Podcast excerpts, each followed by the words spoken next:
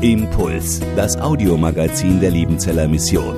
Predigten, Veranstaltungen und Specials weltweit am Leben dran. Impuls zum Nach- und Weiterdenken.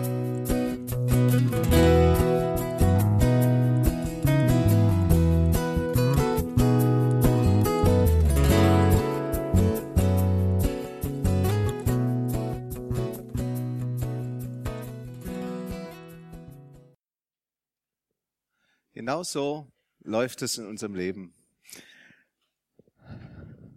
Alles machen wir selber. Wir schauen nur auf uns. Wir haben keinen Blick, dass da noch jemand außerhalb von uns da wäre und schon längst alles vorbereitet hat. Dass die Dusche schon da wäre für uns. Wir fixieren uns auf unsere Bedürfnisse, hatten wir gestern, unser Versagen, unsere Schwächen, unsere Unvollständigkeit, eine Pleite nach der anderen passiert. Wir kriegen das einfach nicht in den Griff. Wir kriegen unseren Alltag oft nicht geregelt, oder? Wir, wir, wir fragen uns dann, wer hilft uns eigentlich? Und, und da wäre schon lange jemand da, der uns helfen würde. Und interessanterweise tappen wir auch immer wieder in die gleichen Fehler rein. Vielleicht geht's euch anders. Das ist echt deprimierend. Ich find's deprimierend. Ich beginne heute die Predigt mit zwei kurzen Begebenheiten aus der Bibel. Zwei unterschiedliche Orte und zwei unterschiedliche Ereignisse, doch, und doch hängen die irgendwie zusammen. Ihr werdet es nachher merken. Erste Geschichte. Versucht sie mal mit eurem inneren Auge zu sehen. Jesus war gefangen genommen worden. Die Soldaten schleppten ihn zum Palast des hohen Priesters. Und im Hof des Palastes, da zündeten die Soldaten ein großes Feuer an, um sich zu wärmen in der Kühle des Abends. Und Petrus, der war mutig. Petrus war mutig gewesen. Er war der Menschenmenge gefolgt und hat sich einfach zu ihnen in, ans Lagerfeuer gesetzt. Vielleicht etwas in den Hintergrund, damit er nicht so schnell bemerkt wird, aber er hat's getan. Bis hierher ist das Ganze eigentlich eine Heldentat. Unglaublich. Er hat ja auch versprochen gehabt, ich werde dich nicht verlassen. Er hat Jesus das versprochen gehabt. Eine Heldentat. Plötzlich aber verwandelt sich das Ganze in eine Pleite. Ein Dienstmädchen entdeckt Petrus und, und erkennt ihn. Der, der gehört doch auch zu Jesus. Und, und Petrus wusste darauf nur zu sagen, es ist unmöglich, ich, ich kenne ich kenn diesen Menschen nicht. Und wie muss Petrus nach dieser Aussage sich gefühlt haben? Und kurz darauf die Aussage eines anderen. Na klar, da war doch einer, auch einer von den Leuten. Und, und wieder die Antwort, ich doch nicht. Ausgeschlossen, kann gar nicht sein. Und noch ein drittes Mal dasselbe und danach das Krähen des Hahns und, und dann das Entscheidende für Petrus, stellt euch vor, Jesus schaut ihn an dieser Blick von Jesus. Und als Petrus diesen Blick sieht, da rennt er weg und weint. Zweite Geschichte. Die schlimmste Hitze des Tages war vorüber. Kurz vor drei Uhr Nachmittag. Freunde gingen zu einem Haus und holten ihn ab. Doch äh, er kommt nicht einfach nur mit, das geht nicht. Also er geht nicht. Er kann nicht. Von, von Geburt an war er gelähmt. Und sie trugen ihn umständlich durch die Gassen der Stadt und noch schnell den, den letzten steilen Anstieg zu, bis zu dem aus kostbarer Bronze gegossenen Tor, Stadttor, und dann setzten sie ihn ab wie jeden Tag zum Betteln.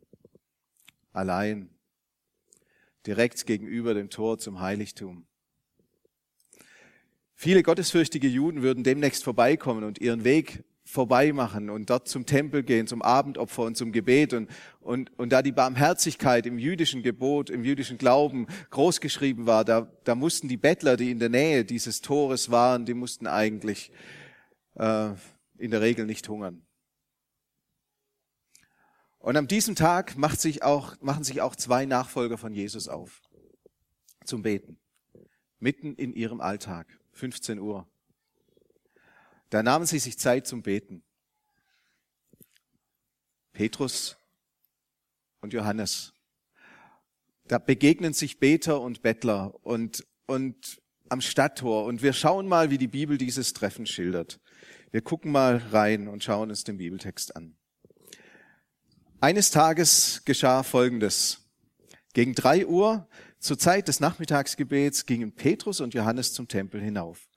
Um dieselbe Zeit brachte man einen Mann, der von Geburt an gelähmt war, zu dem Tor des Tempels, das die schöne Pforte genannt wurde. Wie jeden Tag ließ der Gelähmte sich dort hinsetzen, um von den Tempelbesuchern eine Gabe zu erbitten. Als er nun Petrus und Johannes sah, die eben durch das Tor gehen wollten, bat er sie, ihm etwas zu geben. Die beiden blickten ihn aufmerksam an und, und Petrus sagte, sieh uns an. Der Mann sah erwartungsvoll zu ihnen auf, er hoffte etwas von ihnen zu bekommen und da sagte Petrus zu ihm, Silber habe ich nicht und Gold habe ich nicht. Doch was ich habe, das gebe ich dir. Im Namen von Jesus Christus aus Nazareth steh auf und geh umher. Mit diesen Worten fasste er ihn bei der rechten Hand und half ihm, sich aufzurichten. Im selben Augenblick kam Kraft in die Füße des Gelähmten und seine Gelenke wurden fest. Er sprang auf und tatsächlich, seine Beine trugen ihn und er konnte gehen. Der Mann folgte Petrus und Johannes in den inneren Tempelhof und immerfort lief er hin und her und hüpfte vor Freude und pries Gott. Der Bettler spricht Petrus und Johannes an, wie viele anderen auch. Und dabei schaut er den Menschen eigentlich schon lange nicht mehr in die Augen. Er sprach seine Bettelformeln wahrscheinlich, eine milde Gabe oder was immer er gesagt hat, und schaute auf die Füße, die an ihm vorübergehen. Und sein Zustand war kurz zusammengefasst vielleicht gesenkter Blick, gelähmte Beine. Wir schauen uns den Text jetzt etwas näher an und ihr kennt es von den Vortagen, von, von gestern auch noch. Wir schauen uns mal an, was die Jünger hier getan haben. Was haben die Jünger getan? Was hat Petrus hier getan? Wie sie hier den Segen Gottes weitergeben konnten. Was haben sie getan? Es gibt Begriffe, die fast penetrant immer wieder auftauchen und die im direkten Zusammenhang mit der Hilfe stehen, die der Gelähmte erhalten hat. Und jetzt schauen wir uns diese Begriffe mal an. Ihr könnt euch den Bibeltext nochmal anschauen. Ich habe es markiert. Es steht die beiden. Das erste ist, als erstes ist mir aufgefallen, dieser, dieser Begriff des Sehens. Da steht, die beiden blickten ihn aufmerksam an. Und dann gibt's noch Begriffe des Redens. Da steht, Petrus sagte, sieh uns an und da sagte Petrus zu ihm, das ist dieses Reden. Und dann gibt's da noch den Begriff des Handelns. Da fasste er ihn bei der rechten Hand und half ihm, sich aufzurichten. Und schon haben wir eine schöne Gliederung beieinander. Die Heilung des Gelähmten beginnt mit dem Hinsehen und setzt sich fort im Anreden und wird vervollständigt durch ein Helfen. Der erste Punkt für heute. Hinsehen, weil ich angesehen bin. Alles beginnt mit dem Hinschauen. Das kennen wir schon von den vergangenen Einheiten, ja? Hinsehen. Petrus und Johannes schauen den vom den Gebeutel, vom Leben gebeutelten Bettler an. Und sie hatten tiefes Mitgefühl. Sie haben nicht weggesehen. Sie haben tiefer gesehen. Sie haben ihm in die Augen geschaut und haben ihn gebeten, sie auch anzuschauen. Wie war der Anfang der Heilung? Wie war der Anfang der Heilung? Waren es die Blicke von Petrus und Johannes? Ich glaube nicht. Es waren nicht die Blicke von Petrus und Johannes. Es hat alles viel früher begonnen. Damals, als Petrus Jesus verraten hat, Petrus, der Verräter Jesu, Petrus, der den Blick von Jesus gesehen hat, diesen gütigen Blick, nachdem er die Beziehung zu ihm verleugnet hat. Damals hat alles begonnen. Mit diesem Blick hat alles begonnen. Dieser Blick war der Anfang. Und dieser Blick hat alles verändert. Dieser Blick hat Petrus Herz erreicht. Und dieser Blick hat gesagt, ich liebe dich, egal was du getan hast. Ich liebe dich. Dieser Blick, es war der gütige Blick eines sehnsüchtigen Gottes, Dieser Blick war das Ganze. Damit hat alles begonnen. Nicht mit dem Blick von Petrus auf den Bettler, sondern mit dem Blick von Jesus auf Petrus. Es hat alles mit Gott begonnen. Es hat auch alles mit der Sehnsucht Gottes begonnen. Ihr wisst noch vom ersten Abend. Es hat alles mit Gott begonnen. Immer beginnt alles mit Gott. Es hat mit der, mit der Dusche des gütigen Blickes Gottes begonnen und mit nichts anderem. Die Sache mit Gottes Blick, die Sache mit Gottes Blick, die zieht sich durch die ganze Bibel. Ihr habt vermutlich schon von Abraham gehört. Abraham, der mit seiner Frau Sarah keine Kinder bekommen konnte. Sarah aber hatte eine Magd und eine Idee. Hagar, die Magd, sollte Leihmutter für Sarah sein. Abraham sollte mit ihr ein Kind zeugen. Der rechtliche Begriff lautete damals auf den Knien der Herrin gebären, so hieß es damals.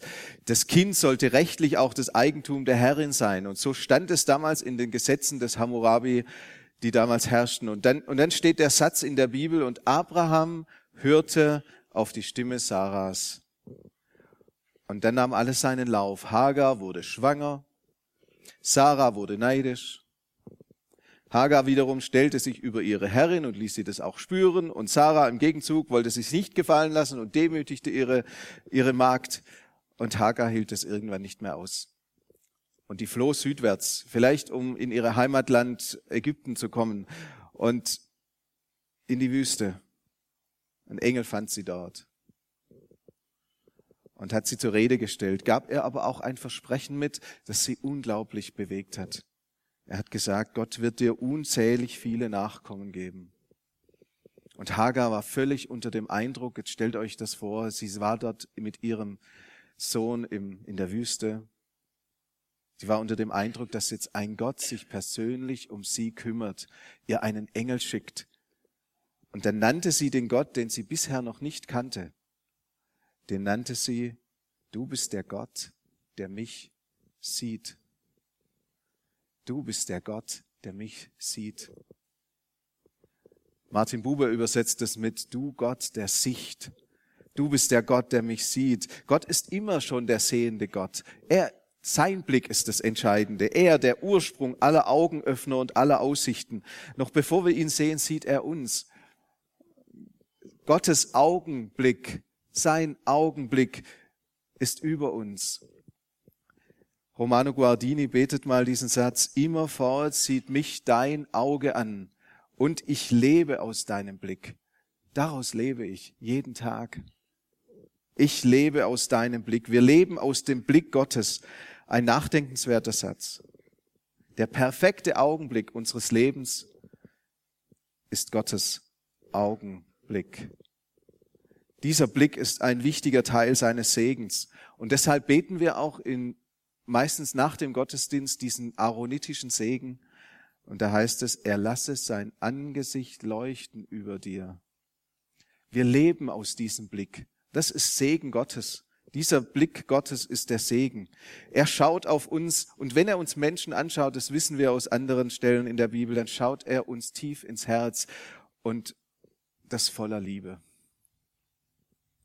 Ein Theologe unserer Zeit, der spricht in seinen Büchern fast schon penetrant von dem Blick der Güte Gottes.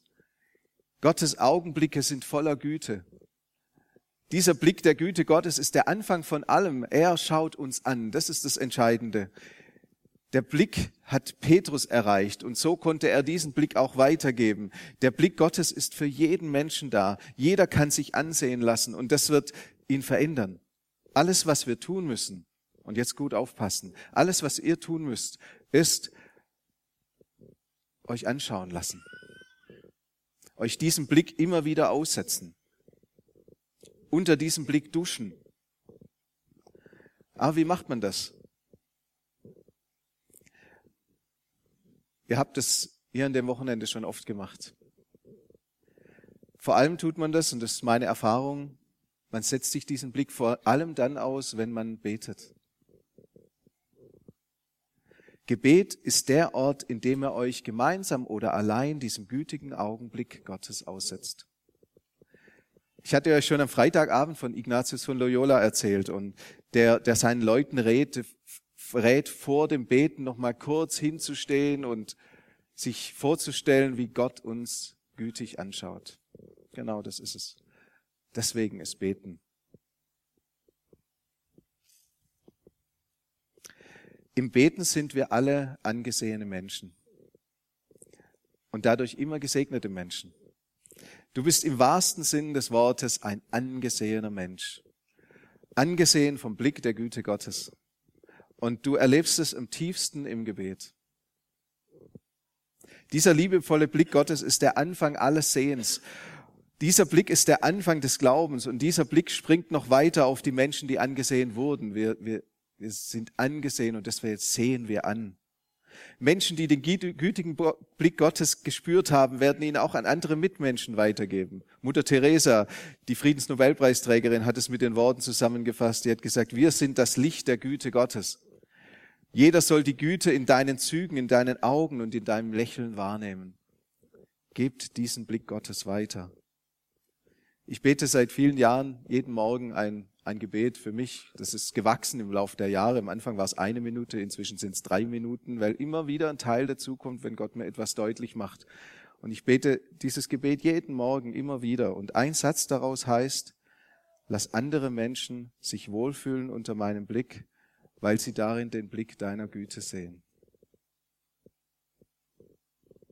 Diesen gütigen Blick Gottes haben Petrus und Johannes weitergegeben. Und der Blick ist das Erste. Damit hat alles angefangen. Der Blick, als Jesus Petrus angeschaut hat. Die Geschichte der Heilung geht aber noch weiter. Petrus und Johannes haben nicht nur Blicke für den Gelähmten, sondern auch Worte. Deswegen heißt der zweite Punkt ansprechen, weil ich angesprochen wurde. Es sind Worte, die nun folgen. Ja, da steht, das sagte Petrus zu ihm. Silber und Gold habe ich nicht, doch was ich habe, das gebe ich dir im Namen von Jesus Christus von Nazareth. Steh auf und geh umher. Also kurz zusammengefasst hat er gesagt, wir haben nicht das, was du von uns erwartest. Wir können dir kein Geld geben.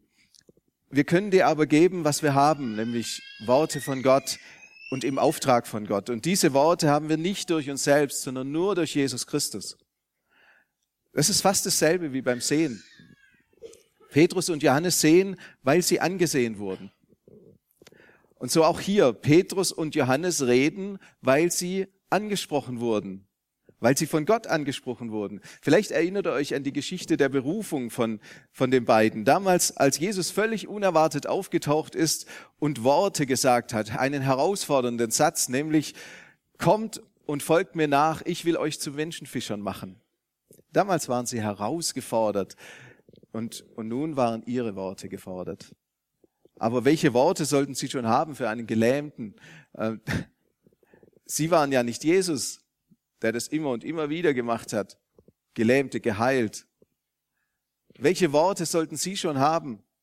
Also sprachen sie keine Worte aus, aus sich selbst, sondern haben ihnen Worte weitergegeben im Namen von Jesus Christus. Was heißt das eigentlich? Im Namen von Jesus Christus.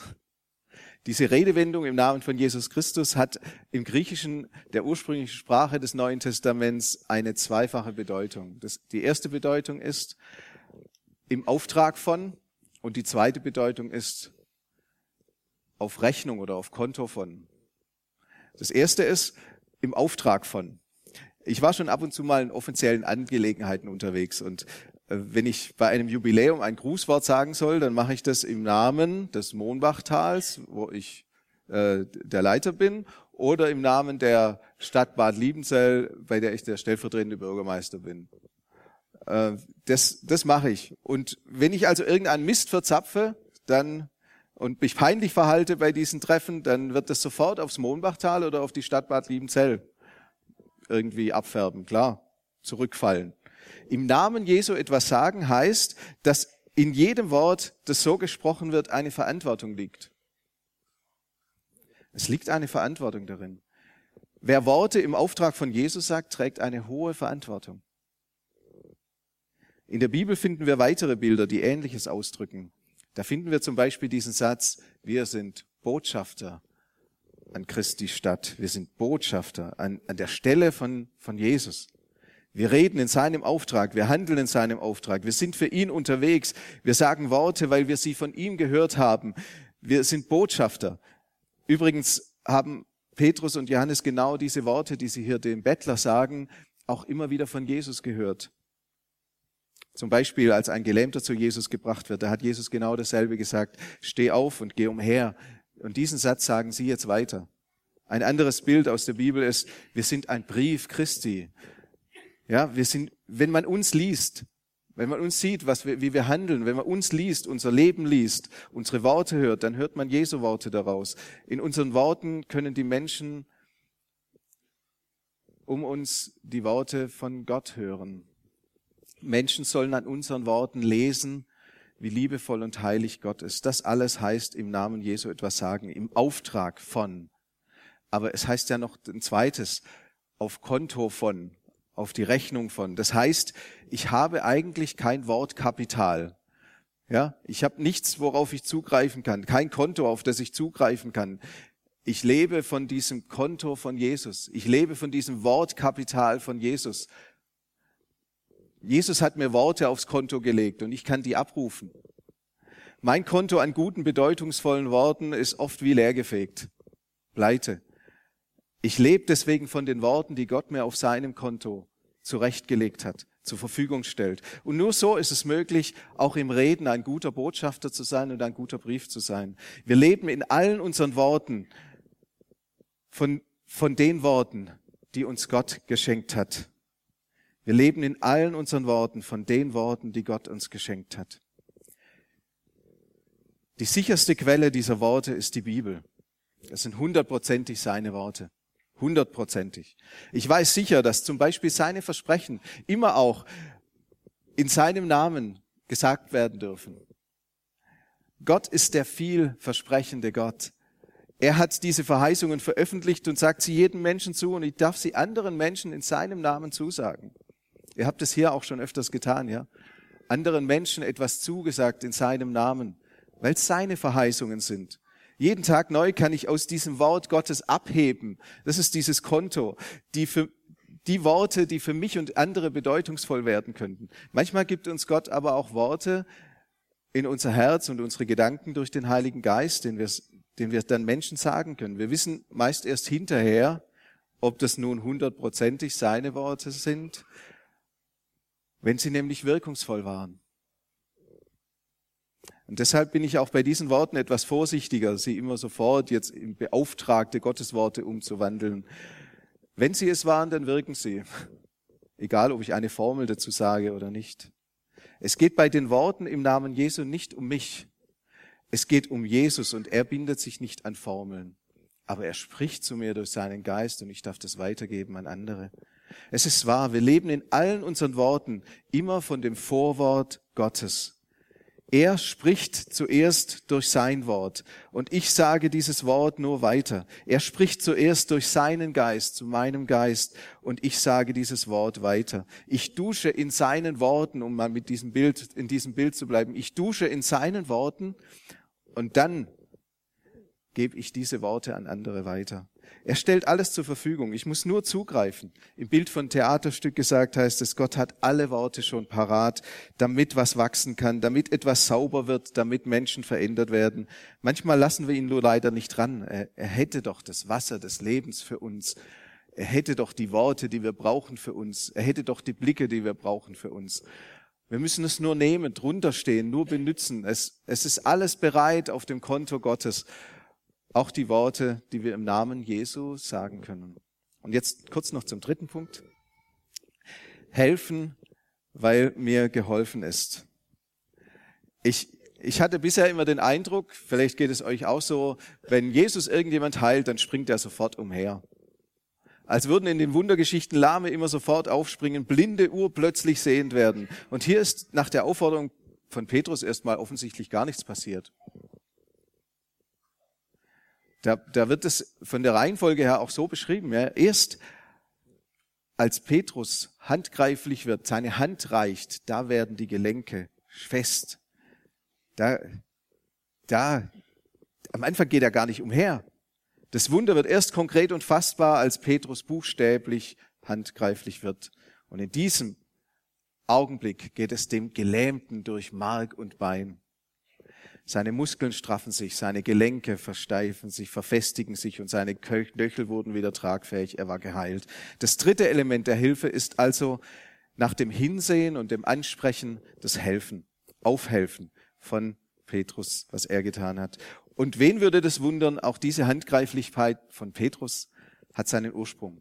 Petrus hat selbst eine solche Handgreiflichkeit erlebt. Erinnert euch vielleicht an die Geschichte, als Petrus wie Jesus auf dem Wasser gehen wollte. Und als er das Boot verließ, da funktioniert das erstmal. Dann steht er auf dem Wasser. Und, und dann passiert's. O-Ton Bibel, ich lese euch vor. Als er dann aber die hohen Wellen sah, bekam er Angst. Er begann zu sinken und schrie, Hilf mir, Herr. Und sofort streckte Jesus seine Hand aus und ergriff Petrus. Diese Hand, die ihn gerettet hat, die öffnet nun seine Hand zur Hilfe. Und das nenne ich gern das Wunder der offenen Hände, der geöffneten Hände. Es, es geschehen Wunder, wenn wir unsere Hände öffnen. Zuerst für Gott und dann für andere Menschen. Wenn Gott uns fassen kann und wir dann dadurch andere Menschen fassen können. Das Wunder der offenen Hände ist das Wunder des Gebens aus dem Empfangen. Das Wunder der Hilfe aus dem Geholfensein. Das Wunder des Segnens aus dem Gesegnetsein. Zum Schluss. Die drei Schritte der Hilfe für den Gelähmten finden sich auch in anderen Begebenheiten in der Bibel. Immer wieder wird es berichtet. Ansehen, weil wir angesehen sind. Ansprechen, weil wir angesprochen wurden und helfen, weil uns geholfen wurde. Unser Problem ist manchmal, dass wir das alles selbst versuchen. Wir lassen den zweiten Teil dieser Sätze weg. Ja, ansehen, ansprechen, helfen und vergessen den zweiten Teil, weil wir angesehen sind, weil uns geholfen wurde, weil wir angesprochen wurden. Wir versuchen besser hinzusehen, deutlichere Ansagen zu machen, auf die richtige Weise zu leben, selbst zu duschen. Wir versuchen das. Doch wir sind immer nur in Teilbereichen unseres Lebens meisterlich unterwegs. Wir brauchen den Meister Jesus. Wir sind nur teilweise gute Hinschauer, gute Gesprächspartner und, und gute Helfer. So sehr wir uns bemühen, es werden Fehler gemacht. Wichtige Menschen werden übersehen. So perfekt, wie wir gerne wären, sind wir gar nicht, oder? Was bin ich froh, dass es mehr gibt als meine Bemühungen? Was bin ich froh, dass ich nicht nur mich auf meine Leistungen fixieren muss? Paulus formuliert mal im Epheserbrief die hilfreiche Bitte und die hilfreichen Sätze. Was wir sind, ist Gottes Werk. Er hat uns durch Jesus Christus dazu geschaffen, das zu tun, was gut und richtig ist. Gott hat alles, was wir tun sollen, vorbereitet. An uns ist es nur nun das Vorbereitete auszuführen. Das heißt, was wir sind, sind wir durch Gottes Segen, durch sein Ansehen, durch sein Vorwort, durch seine Hilfe und durch Jesus hat er uns dazu geschaffen, Gutes zu tun. Und weil er das Beste für uns gegeben hat, können wir Gutes tun. Mehr noch, weil er alles, was wir tun sollen, schon vorbereitet hat, kommen wir immer in vorbereitete Situationen. Wir müssen nicht mehr, nicht mehr tun als das, was Gott schon vorbereitet hat. Das ist der Segen Gottes innerhalb unseres Alltags. Gott segnet unsere Tage. Und wir schließen uns lediglich dem an, was er schon vorbereitet hat. Wir nehmen seine Segnungen mit geöffneten Händen und geben sie weiter an andere.